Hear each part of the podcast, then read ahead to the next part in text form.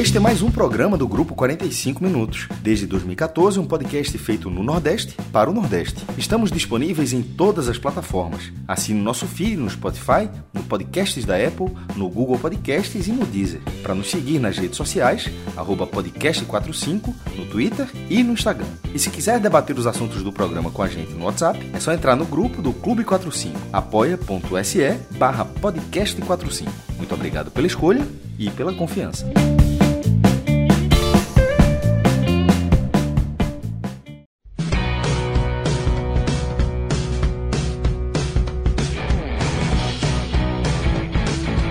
Galera, começando mais um Telecast. Eu sou Celso Ishigami e estou aqui na companhia dos meus caríssimos Tiago Minhoca e Luca Laprovita. Você sabe que quando a gente reúne essa galera aqui, essa dupla, é para falar é, de algum confronto do Fortaleza ou de algum assunto relacionado ao Fortaleza. Dessa vez a gente vai falar do primeiro confronto entre Fortaleza e Estudiantes é, pelas oitavas de final da Copa do Brasil, jogo da Copa Libertadores, jogo que foi disputado no estádio Castelão, terminou empatado por 1 a 1. Um jogo minhoca é, que eu poderia dizer que foi um jogo meio com a cara da Libertadores, né? Um jogo truncado, um jogo duro, onde o Fortaleza conseguiu de certa forma é, estabelecer a sua proposta de ser um time competitivo. Começou é, tendo sucesso aí nessa empreitada, mas acabou cedendo o empate. E eu queria que você me contasse a história desse um a um, e já trazendo aí a sua visão de como isso impacta as possibilidades do Fortaleza, tanto em relação à classificação para a Libertadores, quanto também é, diante da, da corrida do Fortaleza aí contra o rebaixamento, meu caro. Fala Celso, fala Luca. Primeiramente, falar para o pessoal, eu estou aqui no meu 4G pelo celular, então vou falar de maneira mais pausada para também, em algum momento que possa travar, Celso sempre vai me alertar aí, qualquer coisa eu faço, é fácil. E minha Mas tá participação tá vai ser mais, é, minha participação vai ser mais pequena, porque a qualquer momento o carro que pode vir me pegar pode estar chegando.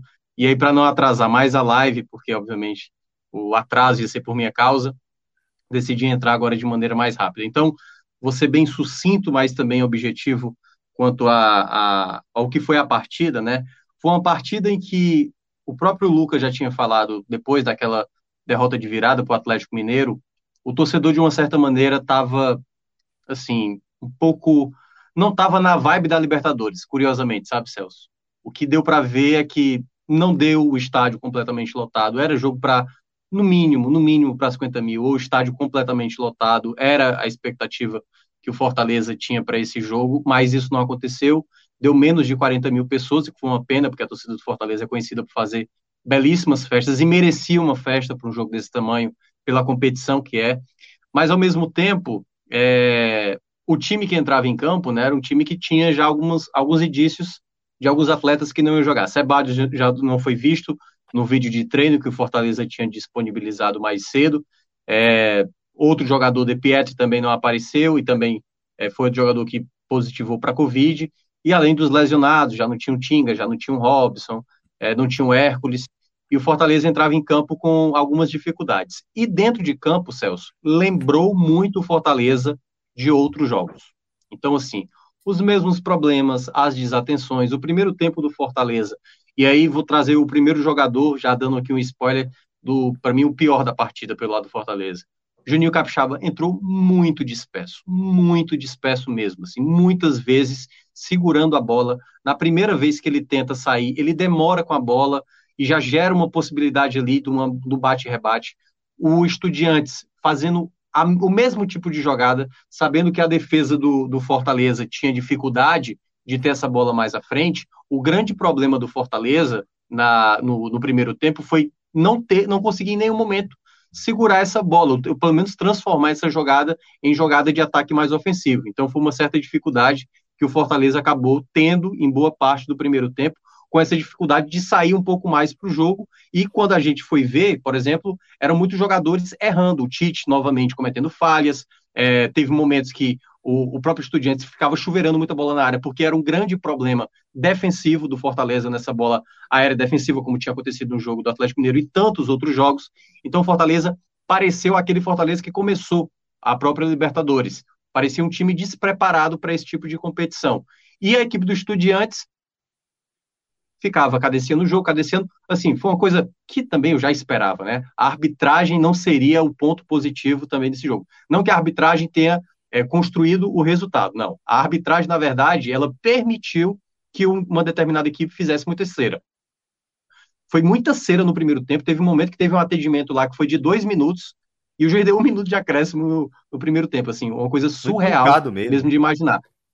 Não, é, era um jogo todo cadenciado. E é bom, e assim, é uma coisa que eu já sabia, né? O, Estudiantes, ele joga dessa maneira e vai ser assim também lá no, no, no, no, jogo da volta. Vão cadenciar demais, vão cadenciar, claro, eles vão ter mais pressa porque eles vão querer vencer no tempo normal, mas muitas vezes ele cadencia no jogo, até porque para eles o empate era de bom tamanho. Então, Fortaleza não começou bem, praticamente não finalizava, teve até um gol feito, que foi até o gol do Romero, belíssimo gol do Romero, mas estava impedido. Mas o Fortaleza só foi fazer a primeira finalização de fato já aos 40, aos 40 do primeiro tempo. Então, assim, muito pouco repertório, o time muito mal encaixado. O meio de campo lutava muito, mas não tinha construção, não tinha conexão. O Pikachu às vezes caía pelo lado esquerdo. Assim, não parecia o Fortaleza afinado. O Fortaleza que, por exemplo, jogou contra o River Plate. O sentimento do time que estava em campo, o espírito que estava em campo, não parecia uma equipe que estava conectada com o tamanho, com o peso, com a relevância que era essa partida. No caso, uma oitava de Libertadores contra um tetracampeão de Libertadores, que era o Estudiantes. No segundo tempo, o Fortaleza começa também de uma maneira dispersa. Novamente, o Capixaba assim, o Capixaba estava naquele dia que lembrava muito o Tite, sabe, daquela confiança. Ele foi tentar driblar um jogador do Estudiantes, e só tinha ele, basicamente, e o Boeck logo atrás dele. Ele perde a bola e quase gera o primeiro gol do Estudiantes. E aí, curiosamente, na segunda jogada do segundo tempo do, do próprio Capixaba, ele parte pelo lado esquerdo, aí ele tenta o cruzamento, ele erra o cruzamento, a defesa está toda exposta, o Estudiante sai no contra-ataque, aí mérito para o Benevenuto, que antecipa a jogada, e aí o próprio Capixaba, que estava mais adiantado, estava livre pelo lado esquerdo, e aí o Benevenuto coloca a bola para ele, coloca para o meio da área para o Romero. O Romero acaba finalizando ali, a bola bate na perna, bate na, no bumbum do jogador do Estudiantes e vai em direção ao gol para abrir o placar. Um momento de êxtase, e eu acho que esse gol foi bonito de ver de uma maneira geral, porque a gente que acompanha o Fortaleza há muito tempo, e o Luca daqui a pouco vai dar a versão dele como torcedor, olhar isso, cara, depois de cinco anos, da onde o Fortaleza estava, é algo que eu achei muito massa de acompanhar, sabe? De tudo que o Fortaleza passou nesses cinco anos, de sair de uma série da série C para ir para a série B, ser campeão é, brasileiro, né, pela série B da, da, da, divisão de acesso, aí ganhar a Copa do Nordeste, duas Copas do Nordeste, fazer tudo o que fez nesse período, ver o Fortaleza abrindo o placar contra os Estudiantes, cara, é um momento muito único, entendeu?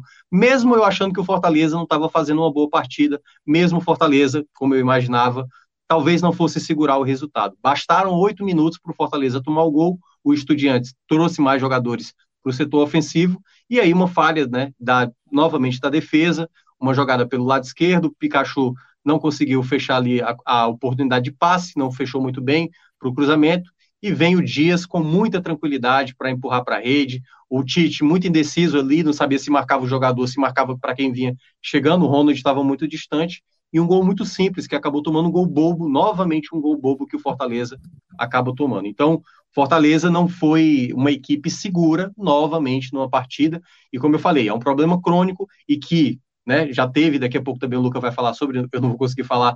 Fortaleza já fez duas aquisições para a próxima janela, o Lucas Sacha, volante, lateral, e também o Thiago Galhardo, jogador atacante, mas precisa muito, Celso, mas é muito, muito de um zagueiro excelente. Eu não diria um zagueiro bom, não, um zagueiro excelente. É um zagueiro para chegar, ser titular e ser o comandante da zaga para ser um cara que é para controlar mesmo ali o sistema defensivo, para ter muito mais segurança. E, claro, não é só por conta dele, mas para ele, pelo menos, organizar a equipe também em campo, que também é responsabilidade do Voivoda. Então, nesse aspecto, o Fortaleza precisa muito de zagueiros, até porque perdeu o Landázuri, e aí foi um momento do jogo que o Fortaleza teve que se desfazer da sua formação. Por exemplo, quando o Landázuri sai machucado, ele coloca o Romarinho. Aí o Pikachu sai de uma posição que ele é muito importante, ele precisa estar, que é mais próximo do gol. Ele teve que jogar de lateral direito. o que dificultou para o próprio Pikachu ser participativo e ser efetivo, porque é o jogador mais importante da temporada. A entrada do Romarinho, ele fez ali, né, o Romarinho mais à direita, o Moisés à esquerda, com o Romero mais à frente. Fortaleza tentava ainda buscar o um empate, mas sem muito. E aí, para mim, vem uma coisa que, sinceramente, eu não entendo por que, que o Voivoda fez isso nos minutos finais. Faltava o Celso, já estava nos 89 minutos, certo? Faltava um minuto para bater 90, mais os acréscimos. E que o árbitro não daria muitos acréscimos, até porque o Estudiantes fazia cera e o árbitro pouco ligava, ia dar só cinco minutos no máximo. E foi o que aconteceu. É, nesse momento, Celso, o Voivoda saca Romero e saca Moisés para colocar Torres e Vargas. Por que, que eu estou falando isso?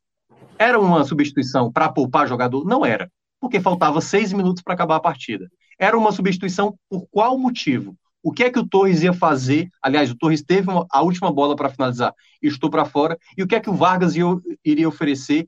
Que o Moisés e o Romero, dentro de campo, com uma bola sobrando, como sobrou, por exemplo, o Torres, não pudesse fazer melhor, entendeu? Então eu não consegui compreender. Se ia terminar o jogo, termina o jogo com dois jogadores que podem resolver uma partida, como o Moisés e como o Romero. Os caras poderiam estar tá mancando, mas eu não tiraria dois jogadores do poder de fogo, do poder de decisão para um jogo de ida, como o Fortaleza poderia ainda levar uma vantagem que seria muito difícil, mesmo assim jogando contra os estudiantes lá. Então, é um empate, é uma situação muito difícil que o Fortaleza garanta a classificação, mas pode sim garantir a classificação, porque como eu sempre venho citando, citei no raiz da segunda-feira, Fortaleza é a equipe mais inconstante que eu vejo hoje assim das equipes da Série A. Ela é, é tão inconstante que é capaz de garantir uma classificação fora de casa contra os estudiantes, mas ao mesmo tempo pode perder né, de maneira bizarra, tomar gols bizarros, como geralmente tem tomado. Então, uma equipe insegura como é o Fortaleza, não dá para a gente ter certeza, garantia de que vai apresentar um bom futebol. Agora, pensa no jogo da Série A, um jogo muito importante contra o Curitiba e possivelmente com problemas no seu setor defensivo, já que é, não tem o Tinga machucado, Landázuri saiu possivelmente machucado, mas não sabemos a gravidade. O, o Sebadios testou positivo para Covid, não sei se vai estar liberado para o jogo do domingo. E aí, como ele vai fazer isso? Como ele não deu oportunidade para o Abraão, eu acho que vai ter que dar a oportunidade agora, entendeu? Até porque o Abraão vai ter que jogar em qual situação? Quando o Fortaleza não puder substituir mais ninguém.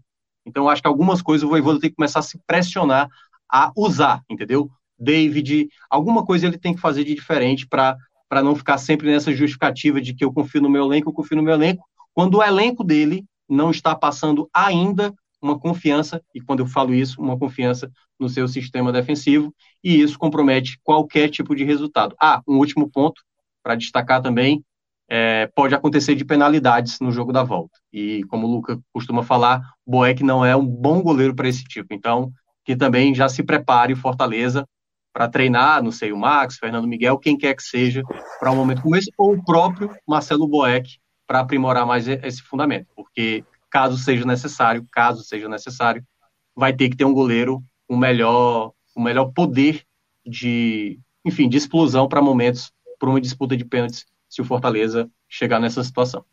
Na verdade, o Fortaleza não tem nenhum dos três goleiros especialistas nesse tipo de coisa, né? nenhum dos três é. é, é era torcer para o Kennedy, que é da base, estar tá relacionado para poder ir para a Argentina, que nem o melhor dos todos os goleiros nos pênaltis. É o, é o cara que veio 2020, cara. Surreal. Bom, é, é isso. Minhoca, eu vou tocar agora aqui a bola com, com o Luca, tá? E a gente fica com você, permanece com você. Enquanto... Eu vou só saber ali, enquanto isso eu vou só saber como é que tá ali o andamento. Aí daqui Pronto. a pouco eu volto. Mas eu ainda tô aqui, certo? Pronto, beleza, fica tranquilo. Eu vou trocar uma ideia aqui com, com o Luca também. É, Luca, antes de mais nada, eu queria que você me contasse a história desse jogo. Né? Contar o que aconteceu, qual é o enredo por trás desse 1 a 1 Afinal de contas, a gente está falando de um jogo de mata-mata de Libertadores contra um dos times de camisa mais pesada do nosso continente. Então, Vamos falar da história desse Fortaleza 1, Estudiantes também 1. Depois a gente se debruça com mais cuidado aos temas correlatos. Mas vamos lá, para a história do jogo.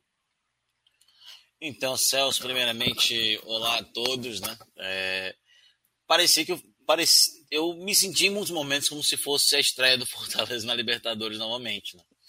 É, era muito mais próximo do time que jogou contra o Colo-Colo do que o time que jogou nas três últimas rodadas da primeira fase. Né? O Colo-Colo ainda no Castelão na primeira fase.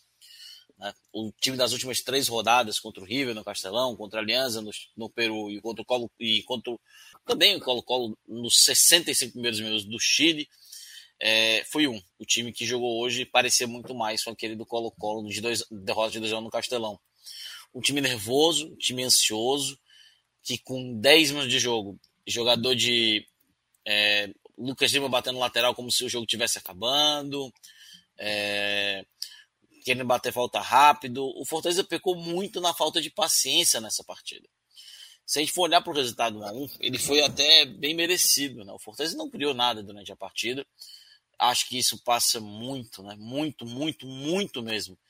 Pela total ineficiência dos dois volantes do time.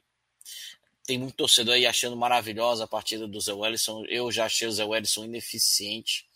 Um jogador que, para mim, foi com, fora o lance do gol, onde ele intercepta um passe.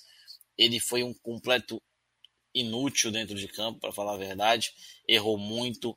É, e a ineficiência do Fortaleza passa por esses dois volantes. Dois volantes que foram, com todo o perdão da palavra, covardes o jogo inteiro. Não se aproximaram para passar, não se não infiltraram, não deram bola pela frente, toques é, laterais, sem incisividade, sem atacar, nervosos e ansiosos. E foi exatamente o que o Estudiantes queria. O Estudiantes teve o jogo da sua forma. Né? Se o Estudiantes era um, era um artista, o Fortaleza era musa, e o Estudiantes fazia o que bem entendia dentro de campo. Jogava da forma que bem entendia, da forma que queria. Controlava o jogo, fazia completamente a partida situar aos seus pés, e o Fortaleza foi controlado é, por praticamente todo o jogo. O único dos poucos momentos que o Fortaleza conseguia, né, por meio de mudança de posições, eram os poucos momentos que o Fortaleza assustava. Numa delas, o gol bem anulado de Romero, é, por volta acho dos 25 minutos, numa jogada com o Pikachu pela intermediária, pelo meio. E depois apenas uma jogada individual de Moisés, onde ele passa por três jogadores, tira do goleiro, e acho que aí pecou um pouquinho, talvez, é, da experiência do Moisés. Né? Acho que até talvez tenha feito certo, mas eu acho que o, o chute foi fraco naquele momento, né? E o jogador do Estudiantes consegue tirar em cima da linha e eu olhando para o jogo eu pensei, é, cara, esse tipo de jogada eu já vejo, já conheço. É a jogada de um time que não vai vencer hoje. É a carinha da jogada do time que não vai vencer hoje. E o Fortaleza volta da mesma forma para o segundo tempo, Estudiantes também. E o jogo permanece da mesma forma. Estudiantes controlando, Fortaleza sem conseguir agredir, Lucas Lima roda para um lado, roda para o outro, sem eficiência. Moisés tenta jogadas individuais sem eficiência. De um time disperso, nervoso, ansioso, que não pensou no básico, né? que era um jogo de aproximação para tentar agredir um pouco melhor os estudiantes. O próprio Zé Wellison, de pouquíssimas vezes, conseguiu, conseguiu e, na verdade, se colocou no terço final de campo para talvez tentar finalizar fora da área. Eu acho que se a gente for analisar o mapa de calor do Zé Wellison, vai estar tá branquinho aquela parte ali do terço final do campo. E o Fortaleza continuava sem conseguir agredir. E foi justamente num erro de passe do Estudiantes que também carecia de qualidade técnica, um erro de passe, uma interceptação feita inicialmente pelo Zé Wellison, num, num corte é, feito por Marcelo Benevenuto, Juninho Capixaba arma um contra-ataque numa bola que sobra para Romero e o Fortaleza faz 1 a 0. Ali foi um momento, né, para nós todos que assistimos tudo que o Fortaleza passou nos últimos 10 anos, né? 10, 15 anos, é muito recompensador. Porém, olhando pelo lado de torcedor, e aqui eu acho quebrando um pouco do que o New falou, em vista aos últimos jogos, pelo menos para mim eu fiquei pensando, cara, a gente tá jogando nada, a gente achou o gol, tô com medo da gente entregar o gol. eu tô com medo da gente entregar o gol. Eu comemorei, fiquei feliz aqui e tal, mas parece assim É o sentimento, né? É o sentimento. Deu animação, cara. E deu, acho que deu uns 30 segundos que eu ficha. Porra, Fortaleza de 2022. E eu acho que dois minutos depois tem uma jogada que o Romero ele recebe. O, o ele sente esse gol. E dois minutos depois tem uma jogada que o Romero ele é lançado livre. E ele pisa na bola e o Estudiantes fica com a bola. Nesse momento eu pensei. Eu olhei assim e eu fiquei com aquele pensamento: o Fortaleza não vai saber aproveitar esse momento. E ele não soube mesmo. E aí, novamente, e aqui eu faço novamente a minha crítica aos dois volantes do time, Ronald e Zé Wellison. O, uma jogada que começa na intermediária, onde o, Ronald, é, o Zé Wellison ele deixa o jogador do Estudiantes tomar sua frente, ganhar espaço e fazer, um, e fazer uma jogada de infiltração pela lateral, onde tanto o Pikachu não consegue cortar, quanto o Landázuri também não, mas especialmente o Pikachu não consegue cortar a jogada, não consegue marcar aquele momento. É, é, muita gente coloca a culpa no Landázuri, acho que já é vício, pelo, que não jogou bem, mas também não, não acho que a culpa desse momento tenha sido dele, eu acho que fica mais no Zé Wellison, que não acompanha a jogada, e do Pikachu, que não cobriu aquele momento. Acho que muito se devendo aos absurdo quase 4 mil minutos jogados até esse momento na temporada e no, naquela jogada de praxe, né? Parece coisa de videogame. O Emanuel Mas, experiente, Emanuel Mas, ex-independente, seleção argentina, volta para trás e o, e o, Leandro Dias, que tinha havia acabado de entrar, acho que foi até o primeiro toque na bola dele. Ele se aproveita da indecisão de um erro que a gente está cansado de falar aqui do Tite. O Tite ele realmente vai cobrir um jogador que estava desmarcado. E aí vamos chamar a atenção do Ronald, que não acompanha a jogada. O Ronald estava na intermediária no momento que o Estudiantes ataca. O Estudiantes tinha mais jogadores na área na hora, no momento do gol do que o Fortaleza. E o Fortaleza estava se defendendo. E não era uma jogada de contra-ataque. Era uma jogada normal de ataque. E mesmo assim, o volante do time estava na intermediária, observando, não acompanhando. Isso é um erro claro. É, e eu entendo, por exemplo, é, levemente o Tite. Entenderia o Tite, por exemplo, querer marcar o jogador que vinha passando por trás do Capixaba. Mas eu acho que naquele momento, pelo Capixaba estar tá numa posição que ele talvez conseguisse chegar a tempo caso a bola fosse para trás, e acho que seria até difícil essa bola ir para trás, fica difícil defender o Tite e não marcar o Dias nesse lance. Porque o Dias ele vem de trás, ele é o mais perigoso, ele é o 9, ele é o atacante, ele é o centroavante. Então deveria ser normal um jogador de 34 anos experiente, como o Tite, que jogou Libertadores, Sul-Americana, jogou por Vasco, Inter, Bahia, entender que quem tem que ser marcado é o centroavante. Quem está livre e em melhores condições de finalização é o centroavante. Quem não tinha ninguém realmente em frente na marcação, bloqueando, porque pelo menos, apesar do jogador que estava por trás do Capixaba é, estar livre, o Capixaba ainda podia fazer algum movimento, ainda estava na frente. Você acha que, que essa, isso tem a ver com é, a, o, o, baixo, baixo nível de confiança mesmo desses jogadores do sistema defensivo do Fortaleza neles mesmo? Porque é, isso que você descreve, esses lances de aquele instante de indecisão ou a, a decisão tomada errada, eu acho que isso tem muito a ver com a confiança que você tem no coletivo, né? De saber, pô, o que eu tenho que fazer é isso aqui, porque quando eu fizer isso, tem uma ação conjunta que vai ser coordenada. Quando eu fizer isso, alguém vai me cobrir, se eu der esse combate, alguém vai aparecer aqui. E a impressão é, que eu tenho, pelo que eu vejo dos Jogos Fortaleza, principalmente pelas suas análises, é de um time que está é, com a confiança muito em baixa, sabe? Muito machucado, de certa forma. Sem sombra de dúvidas, né? Eu acho que na hora que saiu o gol do Estudiantes, eu, eu já olhei, pronto, já levamos o gol de hoje. aconteceu. O de hoje já aconteceu. E realmente, me parece em muitos momentos que realmente é falta de confiança. Eu gosto de lembrar muito, por exemplo, o terceiro gol do Havaí contra o Fortaleza. É muito bom para passar isso, porque era uma bola, por exemplo, que o Ceballos ele não precisava ter cortado. E ele corta porque acredito eu que ele não confiava que alguém fosse para trás. Hum. Então ele acaba até ajeitando. E nessa falta de confiança, o Benevenuto também não vai atrás. Na jogada que ele deveria estar cobrindo. E são tipos de erros que, se, que persistem. E persistem com simplesmente todos os jogadores que atuam no sistema defensivo. é, eu acho que é uma coisa generalizada já. E Fala, mim, um... Opa. Não, eu ia só eu ia complementar uma coisa que eu acho que tem também um pouco do, do exemplo, sabe? Hum. Sabe quando você tem um, um exemplo de, assim, esse cara é o exemplo de quem a gente deve seguir. A referência. Capitão, é, quem é o capitão do Fortaleza na prática? É o Tinga, certo? O Tinga, ele é um cara que já cometeu suas falhas e tal, mas é um cara que tá ali, sabe? Quando, quando ele erra, ou quando ele vê que alguém tá errando, ele, ele chama a atenção. Quem é o capitão hoje do Fortaleza? Quem... É o Tite. É, é, é o Tite. E o Tite é um cara muito, muito confiante. Desde o ano passado.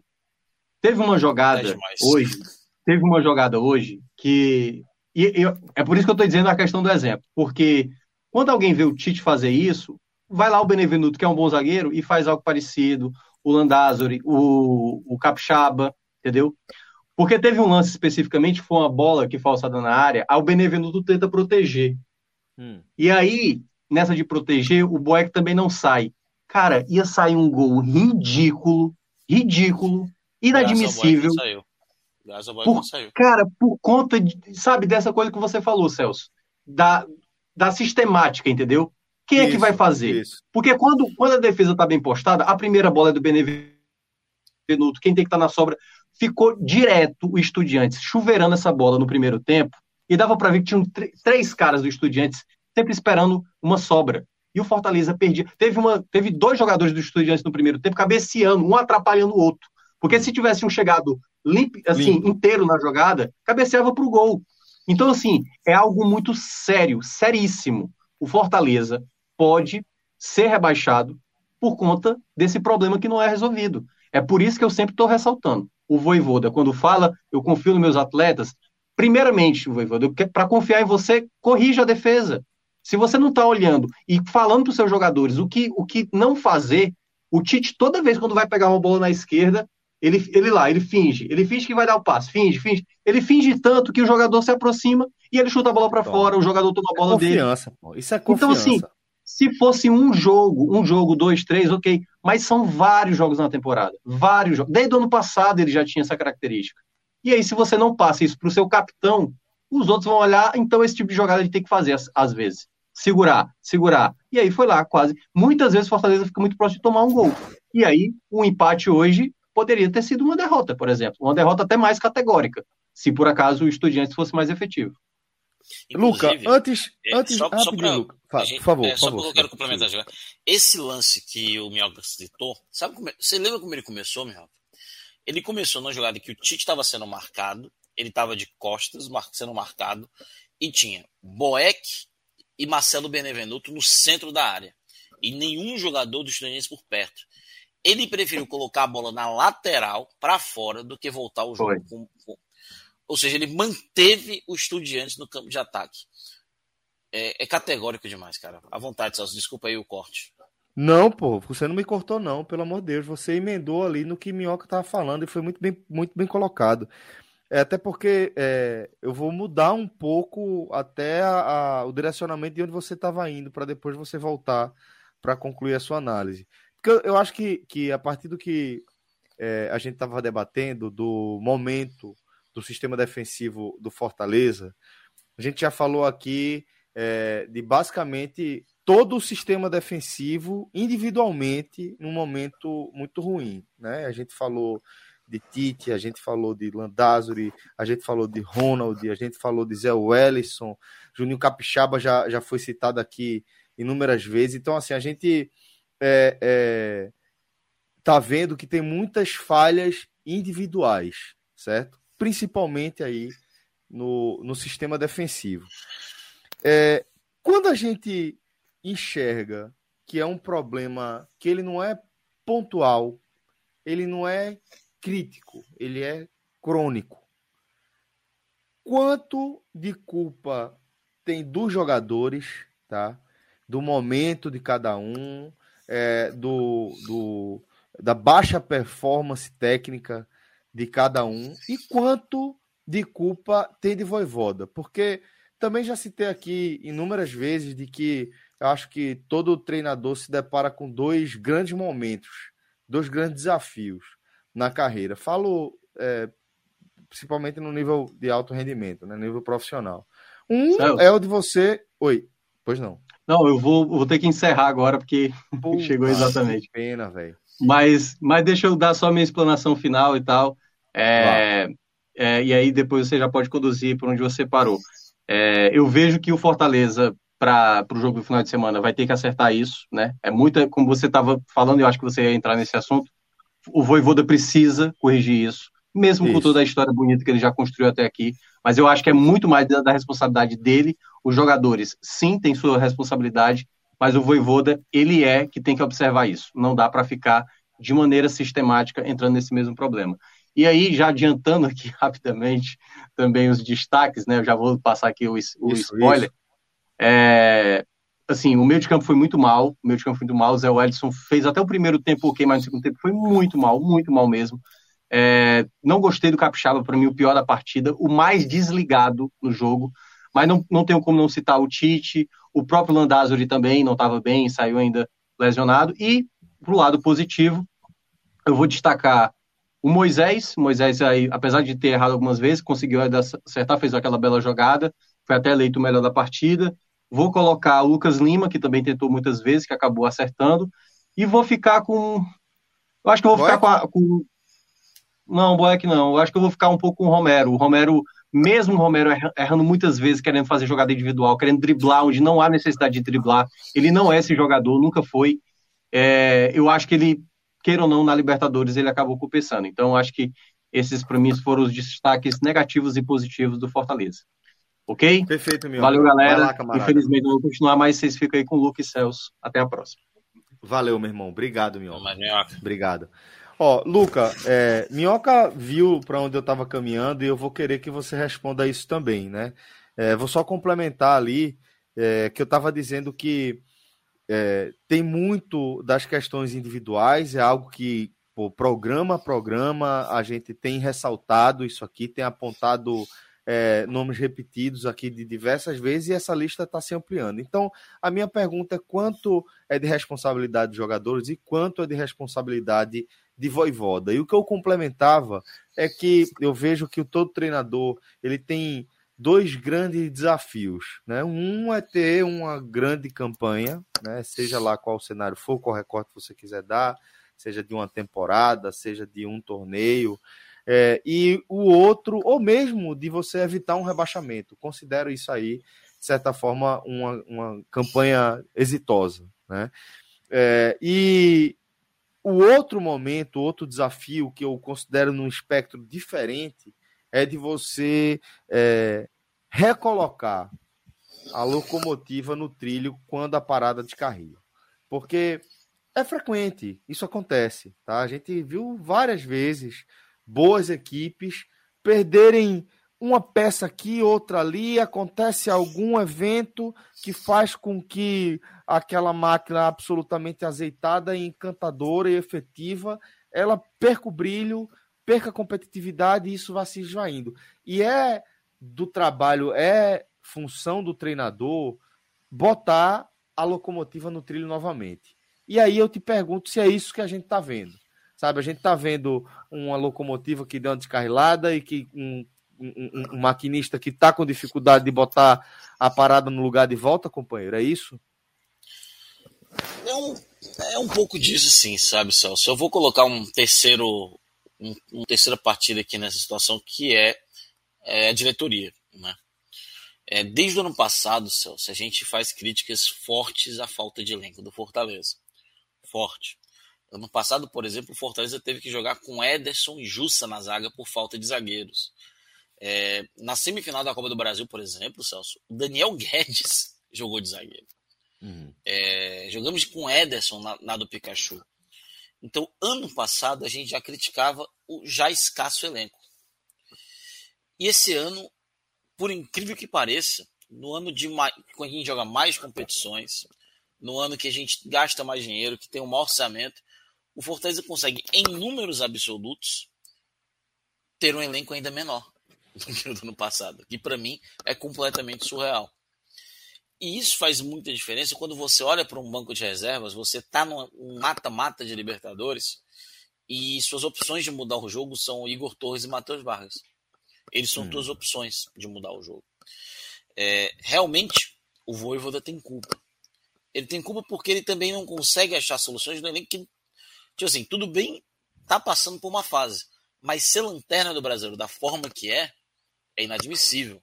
O Voivoda deveria ter achado solução. Até porque uma coisa é diretor, presidente, torcedor se iludir apenas com o resultado. Mas quem está no dia a dia do clube, é, a comissão técnica não devia estar tá se iludindo com rendimento baixo, diversas vezes alertado aqui durante a Copa do Nordeste o, e o Campeonato Cearense. Não deveriam ter se iludido. Então, é, o Voivoda tem a responsabilidade de não ter achado uma solução dentro das, do pouco que tinha. Porque é normal você não jogar bem, é normal você ter uma fase.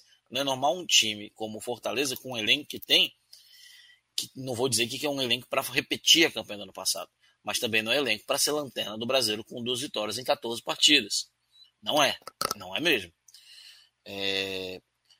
E, então, isso tudo acontece. E mas principalmente tem que colocar na situação, por exemplo, jogadores que já não rendiam muito bem no segundo semestre do ano passado, como o Tite, como o Matheus Vargas, jogadores que não só foram mantidos, como tiveram renovações longas de contrato. Então houveram erros de avaliação. E se o Voivoda é, já tem culpa de não ter é, conseguido uma solução melhor nisso, ele também tem culpa de ter aceitado o elenco tão curto quanto é. O elenco é hum. é curto demais. Não existe um elenco com 22, 23 jogadores de linha para jogar cinco competições numa temporada. Não existe.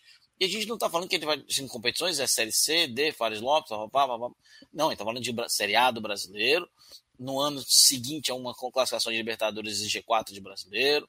É uma Copa do Brasil, onde você foi semifinalista no ano anterior. Uma, um Campeonato Cearense onde você é atual tricampeão. Uma Copa do Nordeste onde você é favorito ao, ao título, favoritíssimo ao lado do seu rival. E uma Copa Libertadores da América no grupo da morte. Então, o Fortaleza é, reforçou, talvez investiu muito dinheiro em algumas situações, mas deixou o, elenco muito carente em muitas posições. O Fortaleza vai chegar domingo, Celso, é, com literalmente só três zagueiros dos seis no elenco e um é um moleque que tem três minutos de profissional.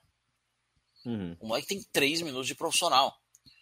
É, o outro é o Benevenuto, que consegue ter uma minutagem maior do que o Iago Pikachu na temporada. 4 mil minutos. É, e o, Tite, que vem falhando ridiculamente. Se, por exemplo, um dos três lesiona, o Fortaleza ou muda de esquema ou vai com alguém para um jogo decisivo de mata-mata de Libertadores, sem três zagueiros de ofício sequer no elenco.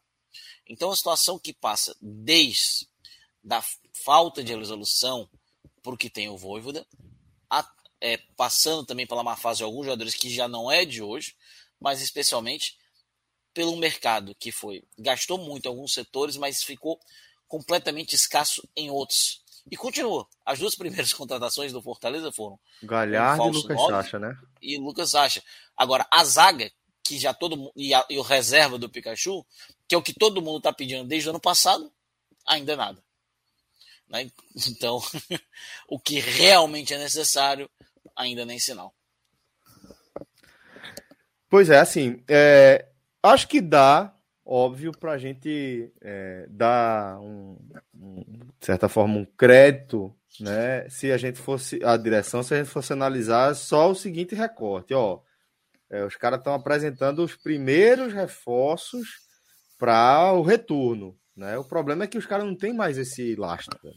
A gestão do Fortaleza não tem mais esse lastro. Tudo que está sendo apresentado está sendo apresentado com atraso, com defasagem. Por isso que, é, por mais que é, eu possa entender, de certa forma, que são apenas os primeiros reforços para o retorno, é, considero que as críticas são válidas pelo fato de ainda não terem chegado ao clube peças para a zaga, para o seu sistema defensivo. Tá? Então, acho que o Luca está tá correto nem tudo é erro, sabe, Celso? É, a gente buscava um reserva pro Tinga. É, na época, eu não conhecia bem o Landazzo, eu tinha visto ele jogar de lateral direito algumas vezes, sabia que ele tinha jogado naquela do Tinga algumas vezes. Mas, por exemplo, não, eu eximo a, dire, a diretoria de ele não ter dado certo, tentou. É, uhum. eximo, por exemplo, das tentativas com o Zé Wellison, que tá bem, né? ou o Jussa, que fez um bom 2021. Apesar de várias vezes eu ter dito, olha, nenhum dos dois parece supre o que era o Ederson. Ninguém está pedindo um jogador do nível do Ederson, mas um jogador que tenha características parecidas e por sorte a gente achou alguma coisa mais ou menos parecida com o Hércules que está lesionado. Agora, é, ninguém dá, dá para eximir, por exemplo, do investimento do Kaiser e do Romero, que eram bons jogadores. O do Kaiser eu chamo a atenção porque eu, ao mesmo tempo que eu eximo, eu condeno. Eximo porque foi tentado, é um jogador de qualidade e tudo mais, mas eu condeno pelos valores que tem, que foi é, colocado o Kaiser. Então, tem coisas que não deram certo, que não dá certo mesmo, faz parte.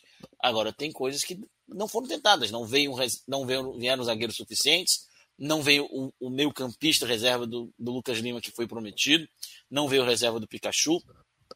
É, acredito que confiaram demais é, no Landázuri como, e o Romarinho como reserva imediato do Moisés, que para mim também era um incógnito, por muita sorte deu certo. Então tem aquelas partes que realmente, cara, deu errado, mas foi tentado. Mas tem chance de dar certo, dar errado, deu errado. Acontece. Mas tem partes que nem sequer foram tentadas.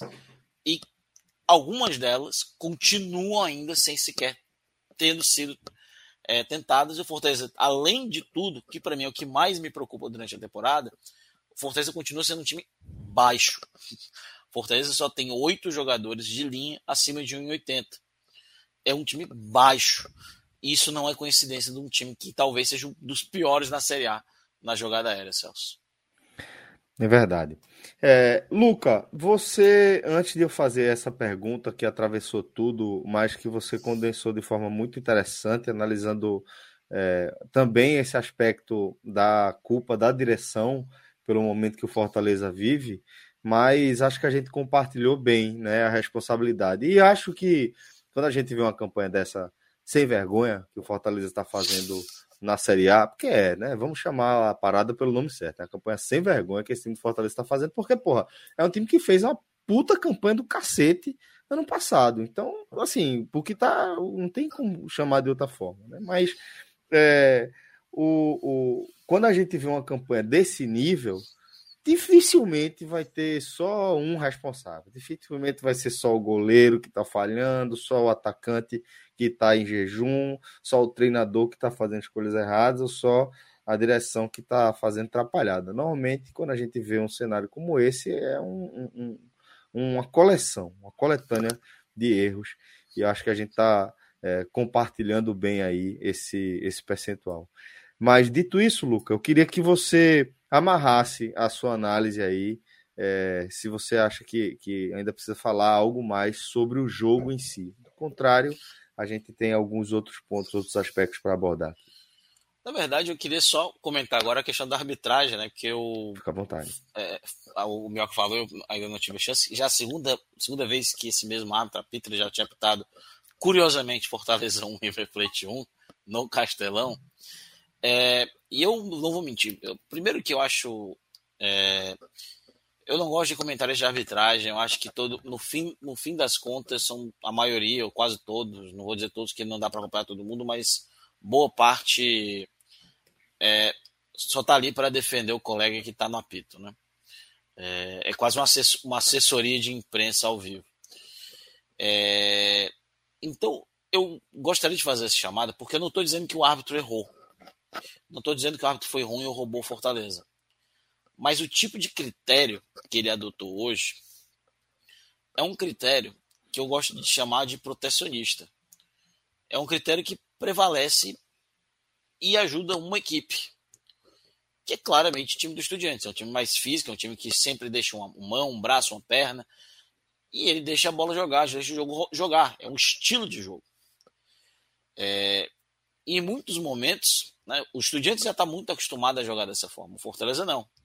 Então, um lado sabe fazer isso e o outro uhum. lado não. Então, isso prejudica o Fortaleza. E em muitos momentos tiveram jogadas que claramente eram falta, que não foram marcadas por causa desse protecionismo, esse tipo de situação que eles chamam. E eu gostaria de chamar a atenção para um lance que ocorreu já no fim do jogo. É o lance do Pikachu. Não sei se você chegou a ver, Celso. Sim que não foi revisado praticamente nenhuma vez. E até agora eu fico pensando, cara, o Pikachu ia entrar livre, ele não vem caindo. 44 do segundo tempo, qual era o motivo do Pikachu se jogar ali?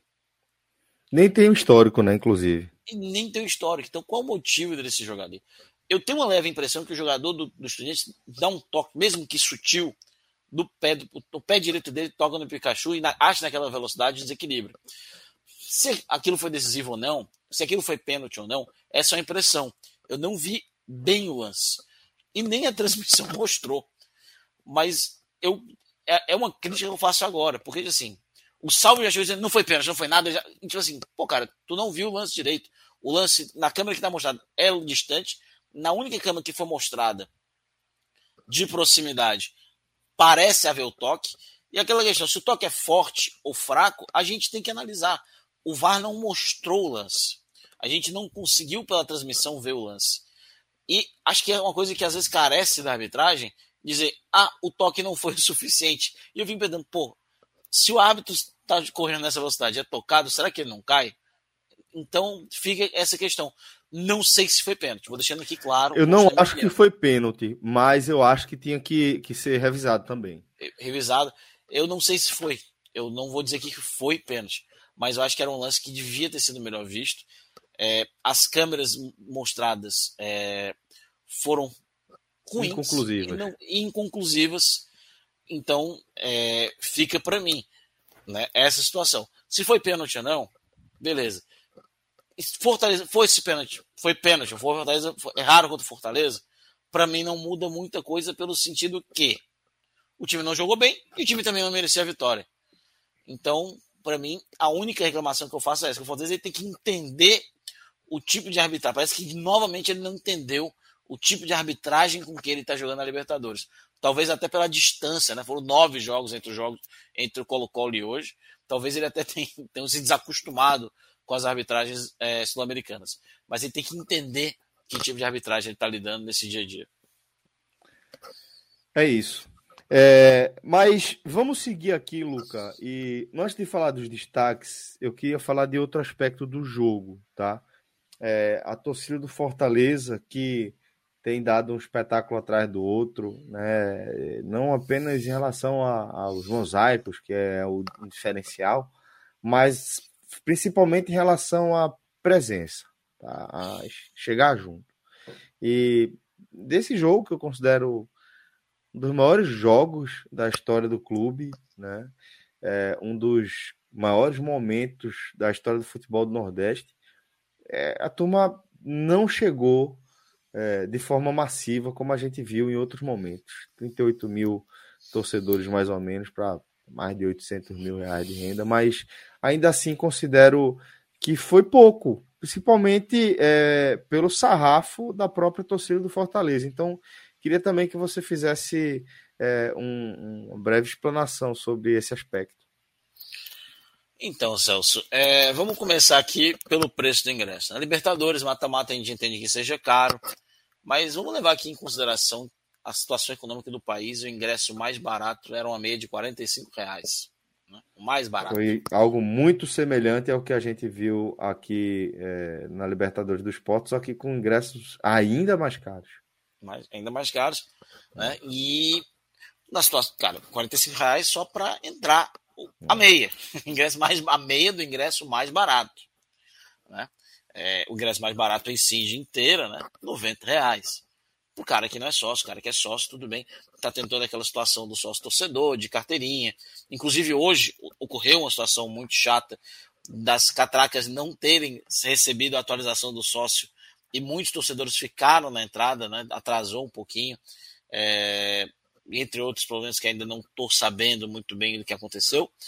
Mas esse é o primeiro ponto, né? Ingresso muito caro. Segundo ponto, cara, é porque realmente, como eu falei sábado à noite, falei, cara, o torcedor do Fortaleza, depois do que está acontecendo no brasileiro, a Libertadores, ele perdeu muito tesão no, na Libertadores. Era, era claro. Era o debate do Twitter, de, de é claro, que, que, hoje em dia, né, no Twitter ele tem, tem gente para tudo, né? Inclusive fiscal de como se deve torcer que tem gente que acha que é mais torcedor só porque viajou com time A ou B, ou porque fala em canal de YouTube, o cara se acha mais torcedor do que outro, né? Eu acho que cada torcedor tem que entender suas prioridades. ingresso não é barato, ir para o estádio não é barato. E, infelizmente, sequer é seguro, né, Celso, no Brasil. Uhum. Não só pelos torcedores em si, mas até pelas forças policiais. É... E aí o torcedor ele já estava desanimado, porque ele deu uma leve animada com as vitórias da semana passada. Tal, achei, pô, achei até que foi muito inteligente do Fortaleza lançar logo após o jogo do Ceará. Só que eu acho que o que matou de vez esse jogo foi, foi sábado. Eu acho que se o Fortaleza tivesse perdido de 2 a 0 acho que dava pelo menos uns 45 mil hoje, uns 50 mil tranquilo. No dia que ia dar os 60, mas uns 45, 50 dava. O problema foi a forma que perdeu. Roteiro, né, velho? O enredo foi foda, velho. O roteiro, a forma, o torcedor vendo aquele. aquele... Porque o torcedor, ele, acho que ele não pode, ele não esquece de lembrar um jogo, talvez até o pessoal mais velho como eu, lembra do Fortaleza e Atlético Mineiro, justamente em 2005 que o Atlético faz 2 a 0 e nos últimos 15 minutos de jogo o Fortaleza vira para 3 a 2 em pleno Mineirão e o Fortaleza praticamente rebaixa o Atlético Mineiro naquele ano. O Atlético seria oficialmente rebaixado duas rodadas depois, mas o jogo que assim que o torcedor atleticano considera de rebaixamento foi aquele. Uhum. Então o próprio torcedor do Fortaleza talvez passou esse filme. Ou seja, pô, a gente venceu a América, venceu tá, a Bacia das Almas, venceu o clássico, mas voltou ao normal uma semana depois voltou ao normal. Voltou a perder com erros bobos, erros individuais toscos. Porque se talvez fosse até o 2 a 2 acho que o torcedor ainda ele não se sentiria tanto. Pô, empatou, Atlético, difícil. Não, não mas... acusava, mas acusava, acusava. Já acusava um pouco, mas pô, já acusava, 3 a 2 no último foda. lance, com um gol contra. Um gol, pior é, é, é uma junção de fatores, né, cara? Ah, é, é dramático. É dramático. Parece assim, cara, foi, foi um roteiro shakespeariano daquela, daquela é. situação. Foi uma tragédia shakespeariana. Um tango. É, é, foi ter, terrível. Foi tipo assim, velho, tô com a ferida aberta e o cara tá, não tá atacando direito, ele tá atacando um pedaço de ferro na minha ferida. Então o torcedor do Fortaleza ele já vinha dolorido ali, colocando uns band-aids aos poucos ali nas, nas feridas.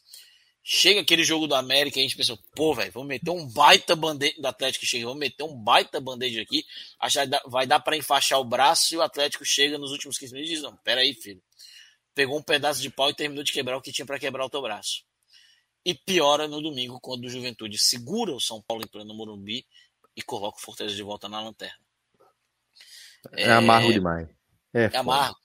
É, e por mais que muitos torcedores tenham ficado felizes com a situação do Galhardo, tem muito torcedor que, por exemplo, não gostou por, pela identificação dele com, a, com o arquirrival. Então é uma junção de fatores, né? é uma dor, né? Porque o torcedor, quando as coisas vão, vão o resultado vai vindo, né? Parece que tem uma cortina, né? E essa cortina, ela não te vê, às vezes ela não te mostra muito bem o que está acontecendo, porque tu está vendo pro resultado. E quando você sobe um pouco o nível e os resultados param de vir, a cortina ela parece que abre, né? E você começa a ver que naquele momento que o resultado estava vindo, as coisas já não estavam bem. Uhum. A gente só não via porque a cortina estava fechada. Então o torcedor ele foi ficando desgostoso até pela, pelo momento que o Fortaleza vinha jogando, vinha ganhando. Porque ele vê, pô, não é de agora, cara, que isso vai acontecer. Não começou agora no brasileiro, não, não começou nem esse ano, 2022. Uhum. Começou ano passado. E o torcedor sabe disso. Então, isso é só um reflexo. Eu acho que se é, o próprio torcedor já tá, terminou o jogo hoje, ele tá ali chateado, mas até eu já tô pensando no Curitiba. Para mim, tô, acabou. Estudiantes, depois eu penso nisso. Mas a gente tá pensando no Curitiba, porque a gente já tá olhando assim, cara, quem que vai na zaga é, domingo? Quem que vai jogar na zaga? É, será que os caras vão estar bem fisicamente? Porque jogadores como Moisés, Romero e, e Lucas Lima jogaram 90 minutos hoje. E jogaram jogo muito minutos. truncado, velho. Muito, muito truncado. Muito truncado o jogo. Será que esses caras vão estar bem para jogar domingo num jogo, num jogo que, poxa, o Coxa é o, é o segundo fora da zona. Não é só não, não é vencer, cara é segurar um adversário literalmente direto. Não pode que perder é, de forma Que a essa altura é tão importante quanto pode acreditar, velho. Eu acho que é muito mais importante que o Estudiantes. Tem que segurar, cara. Não, Porque tão importante quanto é, vencer. Vencer. É, é, segurar o Curitiba. Segurar. Porque, cara, hoje a distância são cinco pontos. Você tem que ter a quem alcançar, pô. Você tem que ter os times que você sabe que, que tem chance de entrar na espiral também. Exato, e o Coxa tá na espiral. Então a gente tem que aproveitar isso, esse momento. Isso, e hoje isso. são cinco pontos de diferença que pode, podem vir ser dois.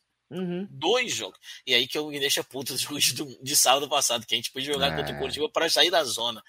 E aí a gente pode sair de 5 para 2, mas se não jogar bem, se não tiver condições, esses 5 ou esses dois viram 8. É. E cara. É uma margem de erro, fila da puta, né, velho? De 2 a 8 a diferença. E a gente já tá chegando na metade do campeonato, cara. É. Então, a corda, ela, ela não só tá no pescoço, como ela já tá começando a apertar.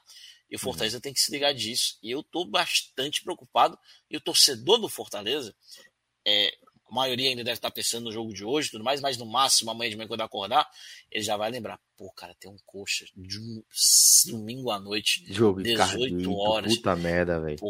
Curitiba, com, no meio do inverno, de noite. Cara, J. Júnior na narração. é foda. Você já eu sabe gosto, que... É- eu gosto, eu, eu gosto gosto do Jota, eu gosto eu do gosto, Jota. Grande José, José Francheles. Cara, gente boníssima, inclusive, mas, cara, eu, eu lembro. É, é porque o Fortaleza passou sempre pouco tempo na Série B. Ele sobe ou ele cai, né? Hum. Nos últimos anos. E toda vez que eu vi o Jota Júnior narrando um jogo assim do Fortaleza, eu falei, pô, carinha de derrota. Agora, assim, à noite, é, frio, J. Júnior, eu nem me animo. escura, porra. Ó, Luca, é, a gente teve aqui alguns apontamentos. Minhoca falou em Capixaba, Tite e Landazzo para os destaques negativos. E para os positivos ele falou de Moisés, Lucas Lima e Romero que você me diz aí dos destaques negativos desse jogo? Cara, vamos começar que eu gosto de pódio, né? Eu sou, o negócio, eu acho que eu tenho um pouquinho de toque, eu tenho que ter um pódio. então vai de terceiro.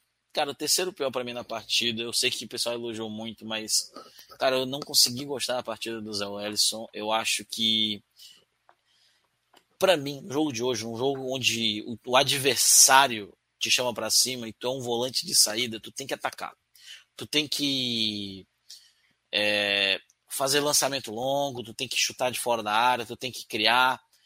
E o Zé Wellison estava lá para isso hoje. Ele correu muito, correu, mas para mim não adianta ele correr, né? ele não é maratonista, ele é volante. Então a função primária dele ele não fez, apesar da importância do primeiro gol. Mas então terceiro para mim vai o Zé Wellison. Em segundo para mim é, vai o Tite, novamente errou no lance do gol. Impressionante a regularidade de Tite nos destaques negativos. Exato, é, cara, o Tite. Tite é o toque de merda do Fortaleza, né? No que toca, sai merda. Impressionante. É, é, muito mal de novo, erra muito, tomada de decisão, demora demais. Muito, muito, muito mal, muito mal mesmo. Agora, o pior para mim foi o Ronald.